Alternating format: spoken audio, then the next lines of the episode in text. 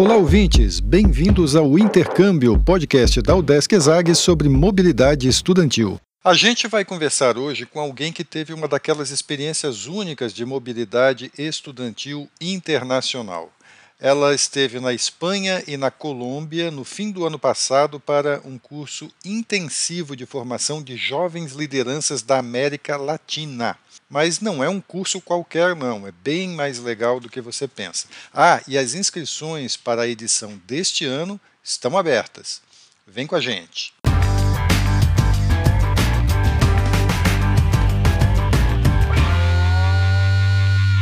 Olá pessoal, eu sou Carlito Costa e este é o Intercâmbio, podcast que traz informações, dicas, entrevistas e o que mais você precisa saber sobre mobilidade estudantil. A gente explica como é fazer parte do curso de graduação em universidades fora do país ou mesmo aqui no Brasil, em instituições de ensino superior de excelência. Ok, pessoal, a gente vai conversar agora com a Bárbara Batistotti. Ela está falando com a gente diretamente de Dourados, no Mato Grosso do Sul. Quero conhecer esse lugar, já ouvi falar também, deve ser legal. A Bárbara é estudante de psicologia, ela estuda na Universidade Federal da Grande Dourados e no ano passado ela foi selecionada para fazer o curso da Fundação Botim. O curso da Fundação Botim é um curso voltado a jovens lideranças latino-americanos, né, a jovens universitários latino-americanos que vão para a Espanha e para alguns países da América Latina fazer um curso intensivo de fortalecimento da função pública. Curso bem bacana, a gente vai conversar agora com a Bárbara para saber como é que foi a experiência dela.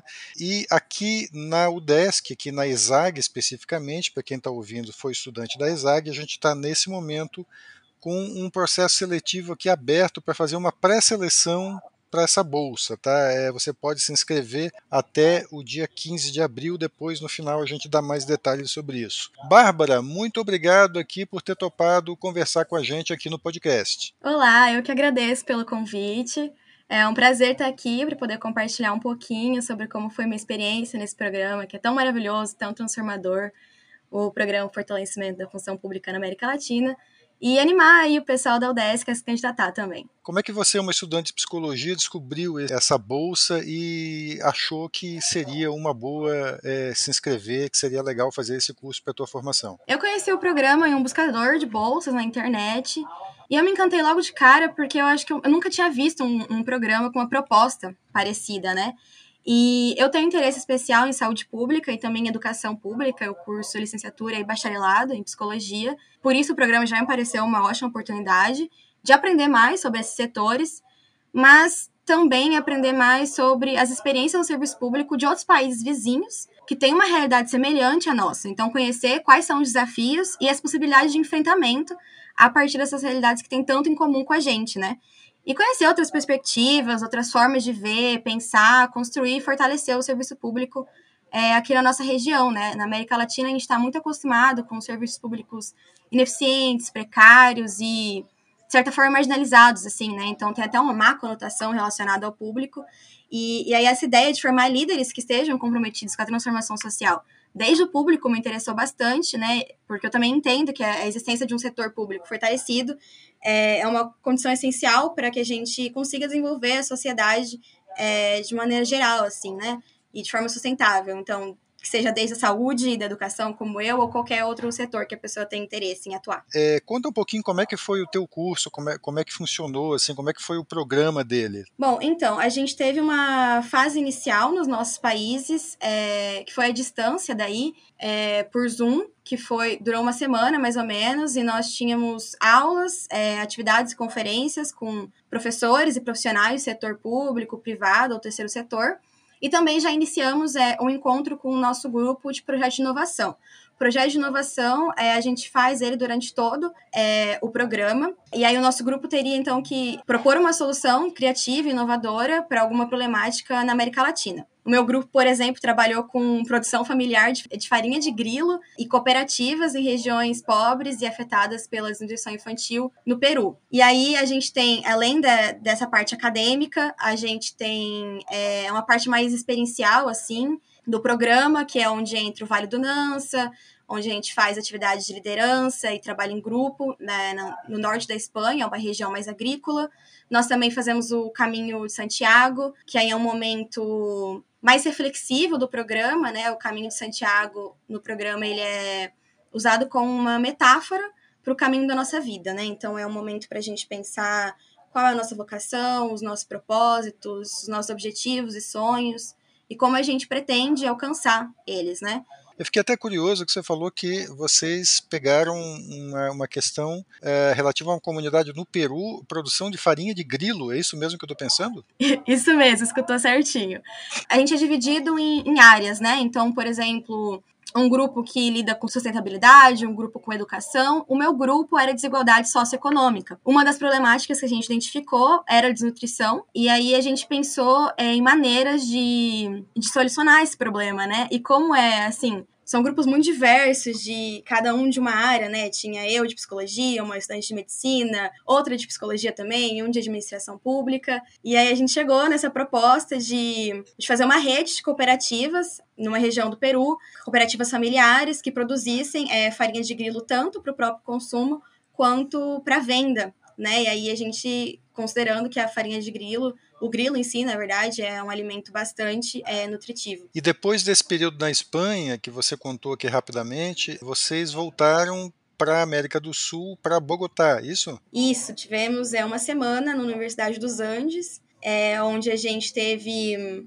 aulas sobre diversos assuntos, sobre segurança pública. Tivemos aulas com nomes de peso da Colômbia também, com o ex-presidente da Colômbia, a gente teve uma conferência. Tivemos também aula com o ministro de Habitação e Vivenda da, da Colômbia, e foi onde a gente pôde apresentar o resultado final do nosso projeto de inovação. Bárbara, eu queria que você explicasse um pouquinho mais de detalhes esse período do curso na Espanha, que é o, o, uhum. o período principal do curso, né? Que você vai para várias regiões da Espanha, Madrid, a região da Cantábria, Vale do Nansa, Caminho de Santiago, e que tem atividades também que são é, menos convencionais, assim, né? você tem atividades ao ar livre. Cronologicamente, a gente iniciou pelo Vale do Nansa, no norte da Espanha, é, na Cantábria, e a gente fazia principalmente atividade de liderança e trabalho em grupo. É, resolvia desafios em várias é, vilas ali no vale, ia seguindo junto, porque a ideia do programa, né, além de ter o componente acadêmico, é também que a gente se forme de maneira integral. Então, a formação tem esse cuidado com, formação, com a nossa formação de habilidades pessoais para ser servidor público, né? Então, a comunicação, a liderança, o trabalho em grupo são muito importantes nesse processo. Depois do Vale do Nansa, nós fomos a Santander, é, no Centro Botim. O Centro Botim é um centro de artes da Fundação, então, por exemplo, além da gente ter aula é, de temáticas como ética pública, continuar trabalhando no nosso projeto de inovação, que é inclusive uma tarefa que ocorre né, durante todo o programa, então todas as etapas têm atividades aí do projeto de inovação. A gente também teve atividades práticas de artes, por exemplo, né? Então é algo que você não espera de um programa que tenha, por exemplo, um cunho mais acadêmico, mas não é essa a pegada do, do programa da Botim. Ele é bastante integral. E é um lugar, assim, tem uma arquitetura incrível, inacreditável, é lindo. Até sugiro que vocês pesquisem aí o Centro Botim. Logo depois, nós fizemos é, o Caminho de Santiago, que aí, como eu disse, é uma etapa mais reflexiva, esse momento que a gente pensa mais na nossa relação, na sua relação consigo mesmo, é um momento mais de autoconhecimento. Depois, a gente foi para a Universidade de Salamanca. Nessa, nesse momento, nós tivemos aulas relacionadas principalmente à pobreza e desigualdade.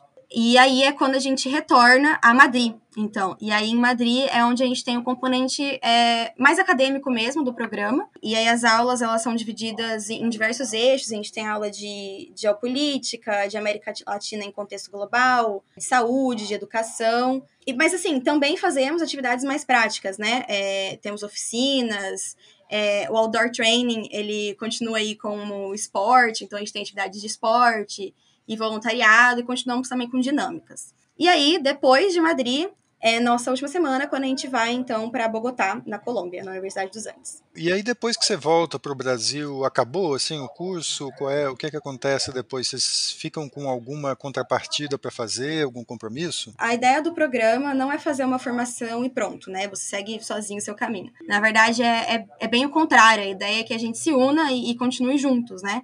O programa ele também serve como um meio de conectar essas pessoas que querem transformar o público na região, que querem gerar movimento, fazer projetos de impacto. E por isso que quando a gente termina o programa, a gente se organiza em redes. Então, assim que você conclui o programa, você já vai estar tá fazendo parte da rede de servidores públicos na América Latina e também de alguma rede regional. E aí essa rede ela pode ser tanto união de países, como a rede andina ou a rede centro-americana, como redes nacionais, né? Aqui no Brasil, por exemplo, a gente tem a rede Vocária, a Argentina tem a, a rede Actio, a, a, o México tem a rede mexicana. E aí nessas redes estão todos os egressos que fizeram parte do programa, então vão ser tanto profissionais como estudantes das mais diversas áreas, diversos contextos, ideologias, realidades, mais unidos com esse compromisso, né, de, de transformar o público. Aí nas redes a gente vai construir projetos que sejam é, relacionados à função pública e a fundação fomenta isso, né, é um programa multiplicador.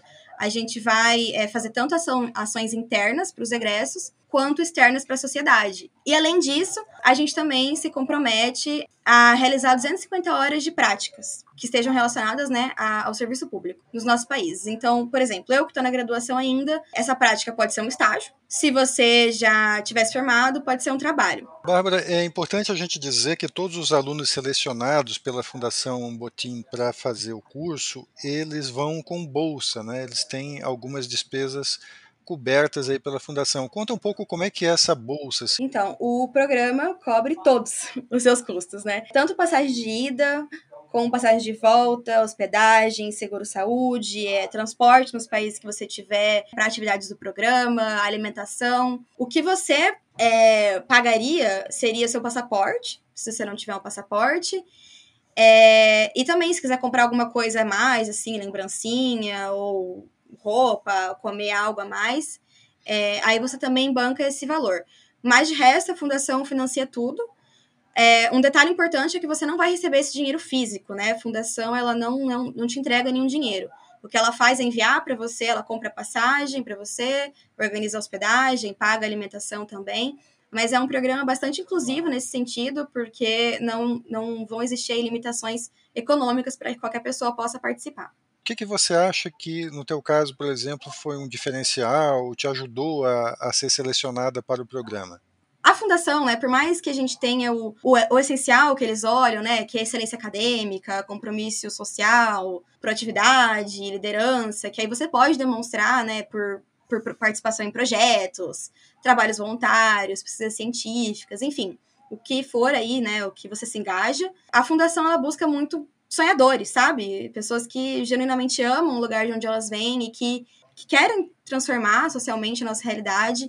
Então, são perfis muito diferentes, mas com o mesmo propósito, assim, né? Eu acho que eu não diria que, que existe um, um perfil ideal e nem algo sozinho que possa te destacar, mas sim uma, uma coerência e o conjunto da sua candidatura. Porque realmente a, os perfis são muito diversos, assim, um exemplo da minha edição, tinha eu, por exemplo, né, eu, eu gosto muito de saúde pública, tenho interesse especial em saúde indígena, e aí uma colega chilena, por exemplo, que era estudante de engenharia biomolecular e que queria transformar o público a partir da ciência, é, e aí tínhamos também uma colega venezuelana que hoje em dia trabalha com transformação digital no setor público, então, assim, é, é o conjunto mesmo e é muito diverso, todo mundo, assim, era muito apaixonado por algo e, e, realmente muito comprometida, assim. Você via que brilhava os olhos na hora que fala sobre aquilo que, que mais ama. Queria que você contasse para as pessoas o que, que você trouxe na bagagem. Qual foi o impacto que você acha que isso teve em você como pessoa e na tua formação, essa experiência? É muita coisa. Eu acho que, para mim, principalmente, é ter uma visão mais clara de que de que eu não caminho sozinha, né? Aproveitando essa, essa metáfora que a gente usa durante o programa do Caminho de Santiago. Parece uma coisa óbvia, assim, mas hoje eu, eu entendo com uma clareza que eu não via antes, né? De conhecer esses outros jovens, de, de estar em contato com eles e de estar hoje construindo projetos que possam mudar a nossa região com esses outros jovens, para mim, é, é, muito inspirador, é, é, realmente um divisor de águas na nossa vida, muito clichê, mas realmente é.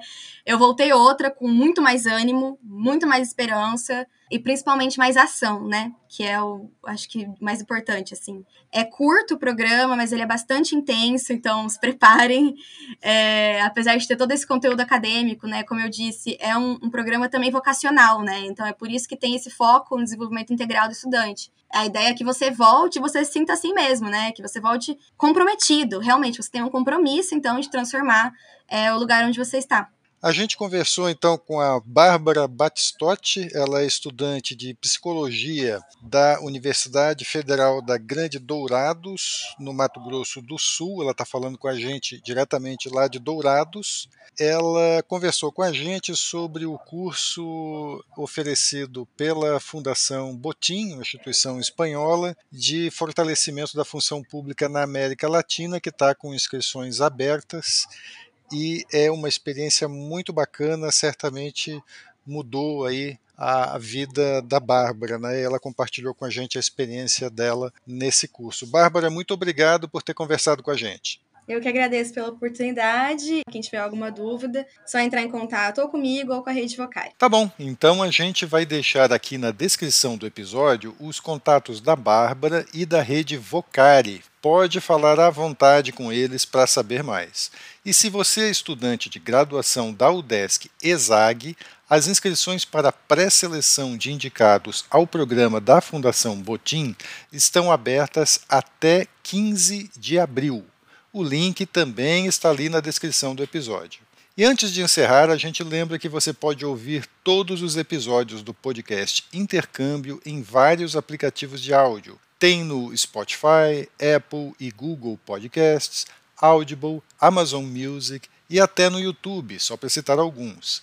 Os links para ouvir estão todos na bio do nosso Instagram.